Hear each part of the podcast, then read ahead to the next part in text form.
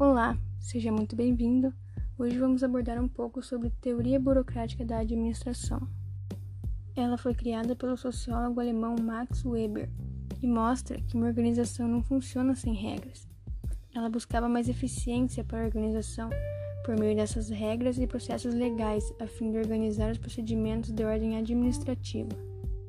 A teoria possui diversas características. Uma delas é a formalidade significa que as organizações são com base em regulamentos explícitos, chamados de leis, essas que estipulam os direitos e deveres dos participantes. Outra característica é a impessoalidade. Numa burocracia, nenhuma pessoa é empregada ou vassalo de outra.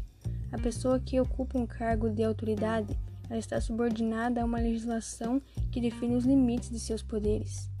Temos regras e procedimentos igualmente para todos. Todos são avaliados pela mesma regra. Também podemos citar o profissionalismo. No profissionalismo, os cargos de uma burocracia oferecem a seus ocupantes uma carreira profissional e meios de subsistência. A escolha para ocupar o cargo deve ser às suas qualificações, que são aprimoradas por meio de treinamento especializado. Como característica, ainda podemos citar divisão do trabalho, caráter legal das normas e regulamentos, meritocracia, dentre outras.